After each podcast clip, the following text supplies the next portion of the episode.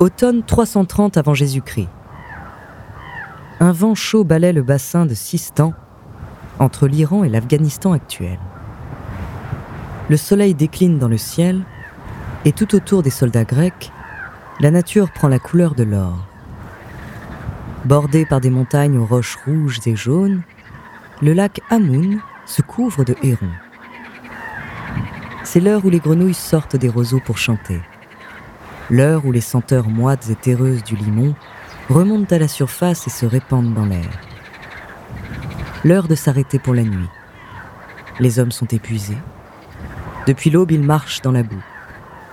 Et les jambières, la cuirasse et le casque qu'ils portent en permanence n'aident pas à supporter la chaleur. Mais Alexandre ne veut rien entendre. Il veut continuer, pousser toujours plus loin vers l'est. Hors de question de s'enliser ici. On dit des guerriers grecs qu'ils sont infatigables. Pendant plusieurs heures après le coucher du soleil, les troupes continuent d'avancer en silence. Dans l'obscurité, les visages des soldats sont fermés, les yeux baissés. Ils mettent un pied devant l'autre, mais le cœur n'y est plus. Ce roi qui, il y a peu de temps encore, savait récompenser la victoire et offrir à ses hommes un repos mérité, ils ne le reconnaissent plus aujourd'hui. Alexandre a changé. Du moins, c'est ce qu'il se murmure à voix basse. Cette colère qui monte dans les rangs de l'armée n'échappe pas à Parménion. Général et fidèle conseiller du roi, il sait écouter ses hommes. Seulement depuis quelques mois, le roi ne semble pas l'écouter lui. Qu'importe, il veut tout de même essayer de le convaincre. Parménion s'approche d'Alexandre en tête du cortège et lui parle. Pendant de longues minutes, il lui raconte le mécontentement des soldats, leur envie de rentrer à la maison, où femmes et enfants les attendent depuis près de cinq ans. Il lui rappelle les plaines de Macédoine, où les rayons du soleil se fondent à l'horizon, l'odeur des olives fraîches cueillies au petit jour, le cri des chouettes, la nuit et le goût du vin grec. Mon roi, si j'étais Alexandre, je m'arrêterais là. Comme à la veille de la bataille de Gogamel, Alexandre reste impassible. Il plonge ses yeux clairs dans ceux de son vieil ami, et un sourire se dessine alors au coin de ses lèvres. Moi aussi, si j'étais Parménion.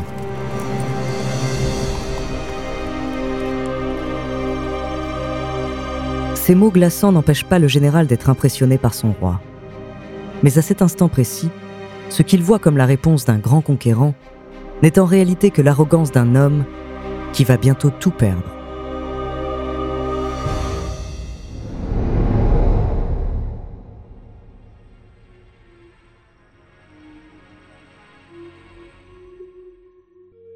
Bonjour, je suis André Brusque, bienvenue dans Les Fabuleux Destins. En quatre épisodes, je vais vous raconter l'histoire d'un homme qui fait presque figure de légende. Et pourtant, il a bel et bien existé. Stratège de génie, tyran sanguinaire, conquérant humaniste et visionnaire, ce roi de l'Antiquité a changé la face du monde occidental à jamais, son nom, Alexandre le Grand. De sa conquête totale de l'Empire perse à son héritage qui perdure encore aujourd'hui, découvrez la quatrième et dernière partie de son fabuleux destin.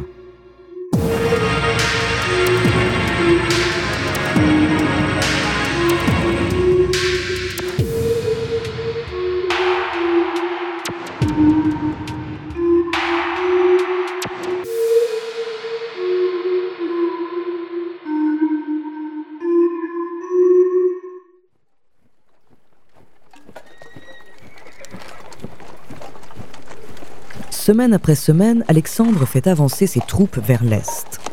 Toujours plus loin, vers l'est. Mais le mécontentement commence à monter dans ses rangs. Les soldats n'ont plus autant confiance en leur roi qu'avant. Certains se mettent même à le regarder de travers, comme s'il défiait son autorité. Ou pire, comme s'il préparait quelque chose.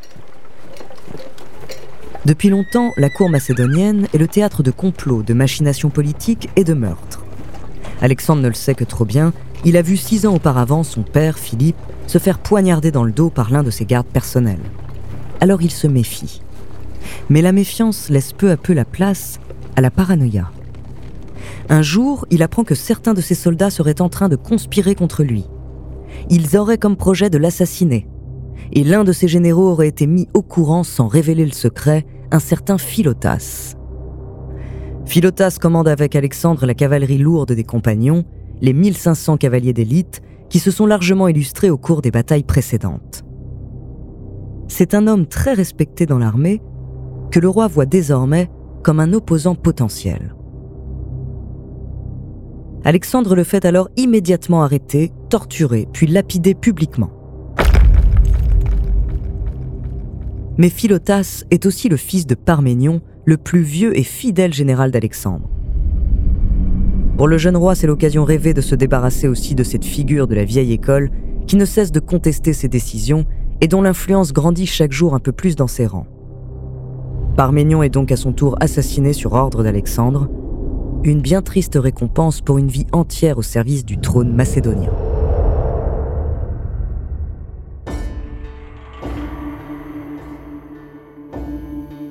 Désormais, Alexandre gouverne par la peur. Il réprime toute contestation de son autorité dans le sang. Il pousse ses troupes jusqu'à l'actuel Pakistan, et en moins 329, il arrive enfin aux limites de l'Empire perse. Le bout du monde selon les géographes grecs. Seulement, l'ambition d'Alexandre, elle, n'a aucune limite. Il continue de marcher vers l'est et rejoint bientôt la frontière nord de l'Inde, un nouveau territoire à conquérir. Mais cette fois, c'est la campagne de trop. Depuis la Grèce, les soldats ont parcouru 15 000 kilomètres et ont combattu d'innombrables ennemis. Ils n'en peuvent plus et décident de se révolter. Ils veulent rentrer chez eux. Leur roi a beau les menacer, tenter de les convaincre par de grands discours, rien n'y fait. Ils refusent catégoriquement d'avancer. À contre-coeur, Alexandre ordonne le retrait des troupes. Et pour la première fois, il prend le chemin du retour. Mais sa soif de conquête n'est pas ce qui attise vraiment la colère de ces hommes. C'est plutôt sa vision du monde, des peuples et de son nouvel empire. Une vision complètement folle pour la plupart, mais tout aussi révolutionnaire qu'il n'aura pas le temps de mettre à exécution.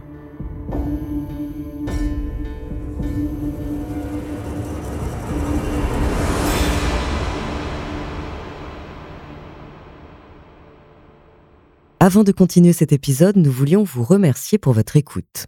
Si vous voulez continuer de nous soutenir, abonnez-vous à la chaîne Bababam Plus sur Apple Podcast. Cela vous permettra une écoute en avant-première et sans interruption. Ou bien écoutez ce message de notre partenaire sans qui ce podcast ne pourrait exister. On se retrouve tout de suite après. Ces dernières années passées en territoire perse ont beaucoup fait changer Alexandre. À 20 ans, il partait avec son armée dominer cet empire, raser les villes et réduire les populations en esclavage. Il voulait mettre à genoux les Perses, se venger des siècles passés et annexer leurs terres. Mais aujourd'hui, à presque 30 ans, son œuvre lui apparaît très différemment. Après tout, le roi des rois, l'égal des dieux, se doit de bâtir après avoir détruit. Et depuis quelque temps, son rêve a pris une autre tournure. Désormais, Alexandre souhaite diriger un empire en paix, uni sous son autorité. Loin d'imposer le modèle grec et macédonien aux vaincus, il veut unir les deux peuples, les faire fusionner et pour ainsi dire créer un monde universel. Il fait notamment se marier dix mille de ses hommes à des femmes perses et en épouse deux lui-même. Ce qui a commencé dix ans plus tôt comme une expédition brutale et sanguinaire est en train de devenir une campagne d'assimilation. Personne avant lui n'avait envisagé la conquête de cette manière. Mais la plupart de ces soldats pensent que leur roi est devenu fou. Ces agissements sont vus comme autant d'insultes à la fierté grecque.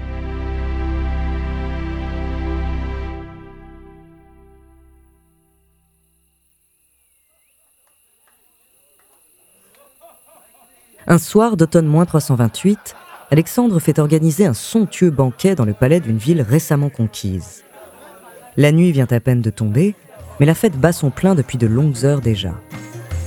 Aux soldats grecs se mêlent des femmes et des musiciens perses. Des danseurs venus des quatre coins de l'Empire dansent à la lumière des torches. Les coupes se vident et se remplissent de vin, et l'ivresse, comme un parfum irrésistible, se transmet de convive en convive. Depuis son trône, Alexandre se laisse compter ses propres exploits, ses victoires, sa grandeur. On le compare à Castor et Pollux, les fils de Zeus, et à Héraclès, dont les douze travaux semblent peu de choses face à ses conquêtes. Bercé par les flatteries et les vapeurs de l'alcool, le roi commence à s'endormir quand soudain un homme se lève dans l'assistance et renverse une table. C'est Cleitos, l'un des plus vieux amis d'Alexandre et le frère de la nourrice qui l'a élevé. La gloire du roi est d'abord l'œuvre collective des Grecs et des Macédoniens. Sans nous, Alexandre n'est rien. Son cri traverse la grande salle, et aussitôt le silence se fait. Alexandre se lève et titube jusqu'à lui. Qu'est-ce que tu viens de dire? À cet instant précis, Cleitos aurait dû se prosterner devant son souverain et se répandre en excuses. Mais il n'en fait rien. Ivre de vin et de colère, il reproche à Alexandre sa politique d'union avec les barbares et la mort de Philotas et Parménion. Il lui rappelle aussi qu'il lui a sauvé la vie à la bataille du Granique en tranchant le bras d'un général perse qui s'apprêtait à lui porter un coup fatal. En entendant ces mots, le roi tremble de rage. Son poing se serre. Tandis que Cleitos est évacué de la salle par des frères d'armes, Alexandre fixe son vieil ami d'un œil injecté de sang. Et en le voyant revenir sur ses pas pour poursuivre la dispute, il s'empare d'une javeline et la lance de toutes ses forces dans sa direction. Moins d'une seconde plus tard, la lame transperce la poitrine de Cleitos qui s'effondre sur le sol.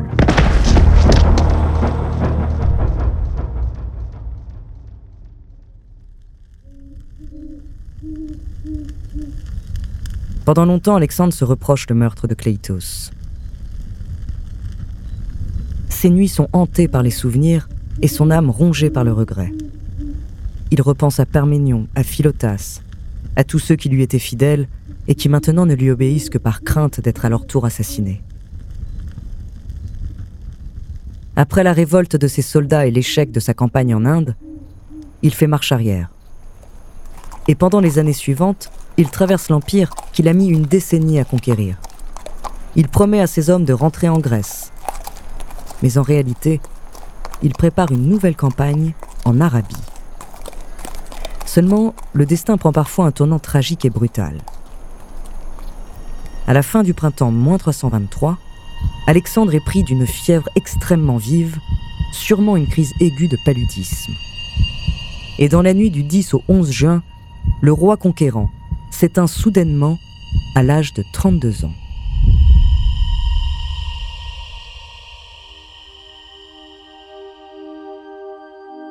En l'espace de 12 ans, Alexandre a bâti un empire de plus de 5 millions de kilomètres carrés.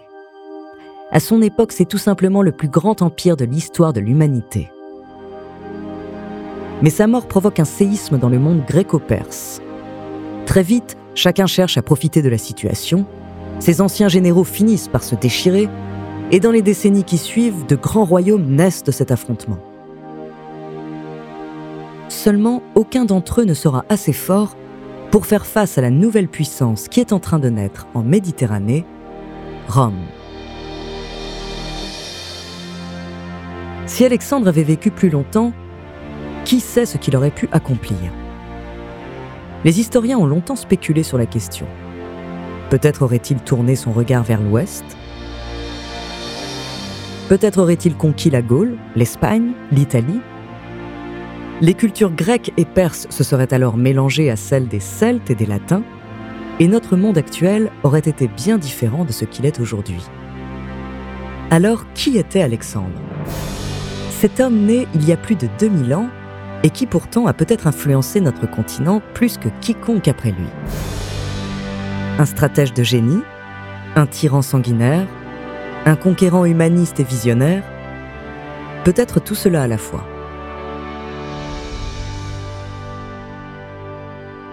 Mais l'histoire n'a retenu de lui qu'un seul nom, un nom qui, comme il l'espérait, résonne encore à travers les siècles et les légendes, Alexandre le Grand.